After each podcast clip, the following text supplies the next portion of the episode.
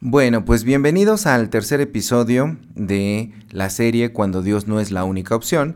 Y el tema del día de hoy es ¿qué se necesita para ser sabios? ¿Qué se necesita para ser sabios? A lo largo de esta serie hemos estado viendo cómo el pueblo de Israel en la época de las monarquías se comportó de una forma muy rebelde para con Dios y hemos aprendido cómo podemos relacionarnos o no relacionarnos con Dios a partir de ese ejemplo del pueblo de Israel. Y el día de hoy quiero comenzar diciendo que eh, hablar un poco sobre las promesas. Cuando como seres humanos le hacemos una promesa a alguien, a veces no la cumplimos, no porque no seamos capaces de cumplir la promesa, sino por el hecho del concepto que nosotros tenemos de la persona a la cual le hicimos esa promesa. Es decir, eh, por ejemplo, cuando nosotros pensamos que alguien no es sabio, a esa persona no le pedimos consejo porque decimos, bueno, es medio tonto, ¿no? Eh, no es muy eh, sabio para tomar decisiones, es impulsivo, es una persona que, en la cual no puedes confiar en su criterio, entonces no le pedimos consejo. Una persona, por ejemplo, a la cual no respetamos, sea el grado o el título que tenga o el puesto que tenga dentro de nuestro centro laboral, el centro educativo, la vida misma con los vecinos, decimos, bueno, esa persona no merece ningún respeto, no me voy a dirigir a él eh, de ninguna manera respetuosa porque es una persona que me ha demostrado que eh, no se puede, no solamente no se puede confiar en él, sino que no se merece que yo me dirija de manera respetuosa hacia él o hacia ella. Y pasa lo mismo con la cuestión de las promesas. Pensamos a veces que una persona no es merecedora de que nosotros le cumplamos la promesa porque no tenemos el suficiente respeto, el suficiente amor, el suficiente temor de la persona para poder cumplir las palabras que nosotros hemos dicho que íbamos a hacer. Y eso eh, precisamente eso fue lo que le pasó a los israelitas con respecto de Dios. En el segundo libro de los Reyes, capítulo 17, versículo 34, podemos leer, Hasta hoy hacen como antes, ni temen a Jehová, ni guardan sus estatutos, ni sus ordenanzas, ni hacen según la ley y los mandamientos que prescribió Jehová a los hijos de Jacob, a los al cual puso el nombre de Israel. Podemos ver entonces cómo el pueblo de Israel era muy irrespetuoso para con Dios. No guardaban lo que Dios les había dicho que, que, debían hacer, ni sus estatutos, ni sus ordenanzas, ni los mandamientos, ni siquiera porque era un tema de que era su herencia. El pueblo de Israel heredó esta ley de parte de, sus antepasados, ¿verdad? Que atravesaron el Mar Rojo, que vieron las maravillas de Dios en el desierto. A ellos no les importaba ni siquiera la cuestión de la herencia que habían recibido, sino que simple y sencillamente para ellos no significaba nada. Y para esta época de la historia del pueblo de Israel que nosotros estamos analizando, podemos ver cómo es que ya eh, había esta división de la cual hemos hablado de 10 tribus al norte, 2 tribus al sur, en los cuales la fidelidad para con Dios fue muy diferente. Podemos calificar en, general a, las tribus del norte como infieles y a las tribus del sur como fieles, sin embargo también en las tribus del sur hubo problemas para cómo seguían al Señor, ¿no? No guardaban la palabra del Señor, no cumplían la ley de Dios en sus vidas y por lo tanto podemos entender Dios no era importante para ellos, ni siquiera para poder guardarle respeto, ni siquiera porque era el Dios de, sus padres. Ellos lo, llegaban a, ver de, ese modo. Entonces, eh, ellos en su libre decisión de, obedecer o desobedecer al Señor, optaron por la desobediencia y, como ya hemos dicho, se inclinaron a otros dioses. Y en esos dioses eh, tenían pues la manera de, llevar su religiosidad, lo cual quiere decir que Dios dejó de ser para ellos eh, Dios, valga la redundancia, dejó de ser la, prioridad y se convirtió simple y sencillamente en una religión más, de las tantas que había en el pueblo de Israel. Es decir, Dios se convirtió en una opción más. Y a menudo pienso que a nosotros nos pasa esto. Eh, cuando nosotros reflexionamos en qué hacer, por ejemplo, en una tarde, qué hacer en una mañana de domingo, para muchas personas eh, que no tienen una fe, que no creen en Dios, esto es algo que ocurre, Dios se vuelve como una opción. Quizás si hay algún eh, rastro de religiosidad dentro de la familia, pueden optar, ¿qué hacemos en esta mañana? Vamos al parque, vamos a ir al cine, vamos a ir de compras, dormimos hasta tarde y desayunamos rico aquí todos en familia, o vamos a la iglesia, o vamos a estar en comunión con Dios. Es decir, Dios se vuelve una opción más y en la actualidad los expertos en eclesiología, o sea, el estudio de eh, cómo se comporta la iglesia, es lo que dicen. Eh, existe un mercado de la fe incluso. No solamente si eh, voy aquí o voy allá o voy a la iglesia, sino a qué iglesia voy. Ya es una cuestión también mercantil en la cual yo puedo elegir eh, si me gusta la alabanza de aquí, la predicación de allá, la enseñanza de por acuya, la compañía y las amistades de este otro lado y terminamos convirtiendo a Dios en una opción más. Es decir, no tenemos una convicción real de que Dios sea el rey de nuestras vidas. Y a pesar de que como el pueblo de Israel podamos tener un historial en el cual Dios nos ha acompañado, Dios ha salvado a la familia, Dios ha estado presente con nosotros, nosotros simple y sencillamente no decidimos obedecer a Dios de esa manera fiel porque quizá a nosotros no nos consta eso que las generaciones pasadas han dicho o ya se nos olvidó lo que en nuestras propias vidas sí hemos experimentado que ha sido el acompañamiento de Dios para con nosotros. Es curioso cómo en tiempos de crisis nos acordamos mucho de Dios, pero pasada la crisis simple y sencillamente el historial como que se borra, ¿no? Como cuando uno borra el historial del navegador de internet, como cuando a uno se le resetea el teléfono, como cuando a uno eh, se le olvidan las cosas y las fechas importantes. Se nos olvida Dios. Termina siendo solo una cosa más en, el anecdotario sin que cobre realmente una importancia. Entonces, es, es tremendo cómo nosotros llegamos a olvidar a Dios de, de esa manera, ¿no? Decía el, eh, el rey Salomón en Proverbios 1.7 y en algunos otros pasajes de la Biblia esta cita también está muy presente. El principio de la sabiduría es el temor de Jehová. Los insensatos desprecian la sabiduría y la enseñanza. Cuando nosotros tenemos esta amnesia espiritual, terminamos no solamente olvidándonos de Dios, sino olvidándonos del respeto, del temor que debemos tener hacia Él. En el mundo bíblico, cuando hablamos de un temor hacia Jehová, no queremos decir un terror, no queremos decir que nos dé miedo Dios, queremos decir que le tenemos un amor reverencial, un respeto que toma en cuenta lo grandioso que es Dios, lo maravilloso que es Dios, y entonces decidimos respetarle, amarle y seguirle. Y cuando nosotros convertimos a Dios en una opción más, todo eso se esfuma todo eso se desaparece. Dios deja de ser admirable para nosotros, Dios deja de ser respetable para nosotros, Dios deja de ser el Dios que ha estado con nosotros en los momentos más difíciles. Y somos, como, como en la película de Buscando a Nemo, esta pececita que tenía muy mala memoria, Dory, se nos olvida todo lo que realmente nosotros hemos pasado. Esta es una cuestión que está muy impresa en, en, la vida de los cristianos, porque ocurre desde tiempos bíblicos en el Nuevo Testamento. Por ejemplo, podemos ver a la iglesia de Éfeso, que en Efesios capítulo 6, versículo 24, pues Pablo les dice una, una despedida muy importante que es, la gracia sea con todos los que aman a nuestro Señor Jesucristo con amor inalterable. Amén. Es decir, el apóstol Pablo, cuando escribe la carta a la iglesia de Éfeso, la carta de los Efesios, les exalta que ellos han tenido un amor inalterable para el Señor. La gracia de Dios sea con todos los que aman con amor inalterable al Señor. Es decir, reconoce como a esta iglesia como una iglesia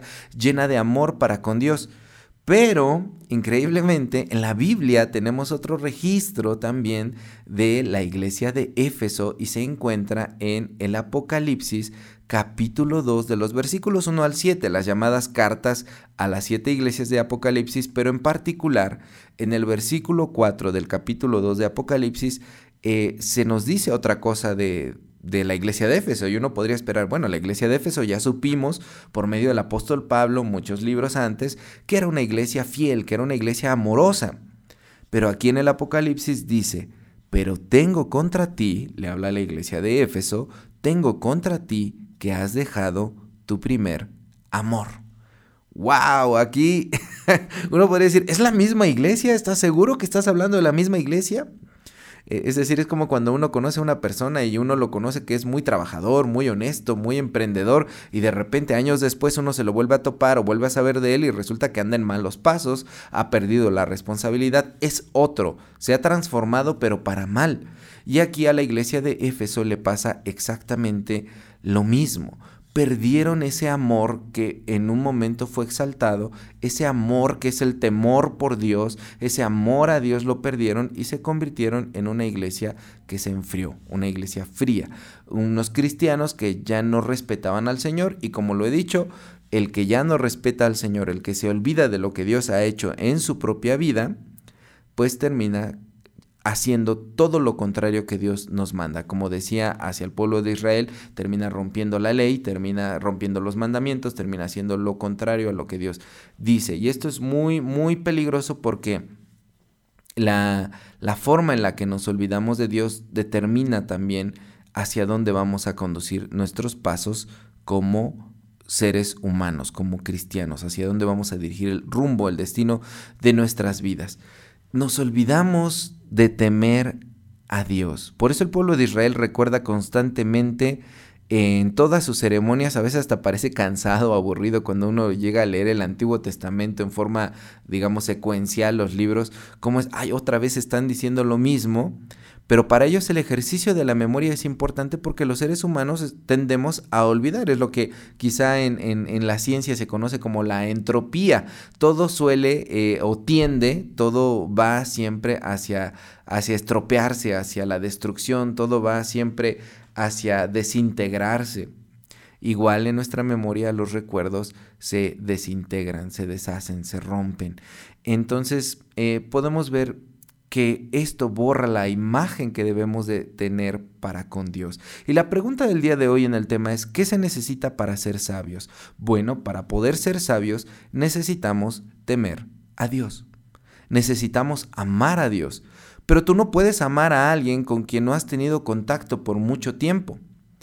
Y eso es lo que nos ocurre con Dios. Cuando nosotros nos olvidamos de Él, cuando dejamos de verlo, se nos olvida el cariño, el amor que tenemos con Él. Por eso dicen, ¿no? En el lenguaje coloquial que amor de lejos es de pensarse, porque las personas que eh, no ven a su ser querido, no ven a, a su a su amado, a su amada durante algún tiempo, los hijos que están lejos de papá, los hijos que están lejos de mamá, los familiares que no tienen contacto entre sí, no pueden hacer vínculos de amor, vínculos estrechos de una relación de confianza saludable, de cariño, porque simple y sencillamente no tienen contacto. Para los seres humanos es importante el contacto que tenemos para con, lo con los demás. Por eso vemos lamentablemente casos, por ejemplo, de gente que va hacia el extranjero, hacia los Estados Unidos, y que allá ya se consigue otra familia, se consigue otra esposa y que ha dejado de tener contacto con los que eh, se quedan en su lugar de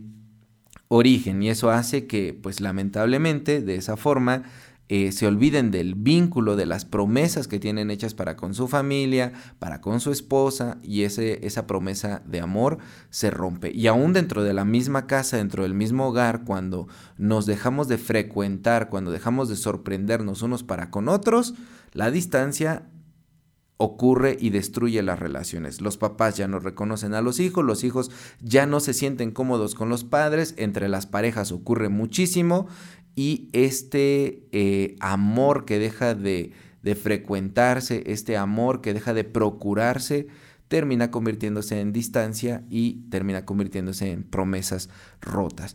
Y para nosotros como cristianos respecto de Dios, cuando nosotros dejamos de tener contacto con Dios, cuando dejamos de frecuentar a Dios, de relacionarnos con Dios, rompemos ese vínculo de amor y por lo tanto rompemos ese vínculo de respeto y por lo tanto rompemos la posibilidad de ser personas sabias. El principio de la sabiduría es el temor al Señor y cuando no hay contacto con Dios, no hay sabiduría. Entonces, cuando nosotros dejamos de acercarnos a Dios día con día, en oración, en lectura, cuando dejamos de ayunar una vez a la semana, cuando dejamos de hacer todos e-, estos ejercicios espirituales y dejamos de asistir a la iglesia y somos cristianos que solamente vamos en fechas especiales o que vamos pero no estamos presentes en el culto, porque esto eh, no quiere decir el estar diario o el estar todos los servicios, no quiere decir que realmente estamos en comunión con el Señor. Estamos allí pero estamos ausentes sin poner atención, nos dormimos somos personas que andamos por allá eh, pululando en el aire, realmente distraídos de lo que deberíamos estar haciendo, rompemos nuestro vínculo con Dios. Se puede estar muy cerca de alguien, pero realmente separado en la profundidad. Y para poder ser sabios, necesitamos de esa cercanía, de ese amor. Y esto es lo que nos lleva a la obediencia, a la fidelidad y al querer acercarnos más al Señor. Dice Juan 14, 23, el Evangelio de Juan 14, 23. Respondió Jesús y le dijo, el que me ama, eh, mi palabra guardará, y mi Padre le amará, y vendremos a él y haremos morada con él. Para poder ser sabios en esta vida, poder tomar buenas decisiones, es importante que recordemos que Dios es la opción para acercarnos. Entonces, hermanos, quiero terminar esta reflexión simplemente diciendo, ¿en dónde está tu obediencia el día de hoy? ¿Eres una persona sabia? ¿Eres una persona que teme al Señor? ¿Para ti Dios es de respeto? ¿Para ti Dios es una persona merecedora de tu fe, de tu obediencia y de, y de tu temor? Tú me puedes decir que sí, pero realmente ¿cómo está tu vida?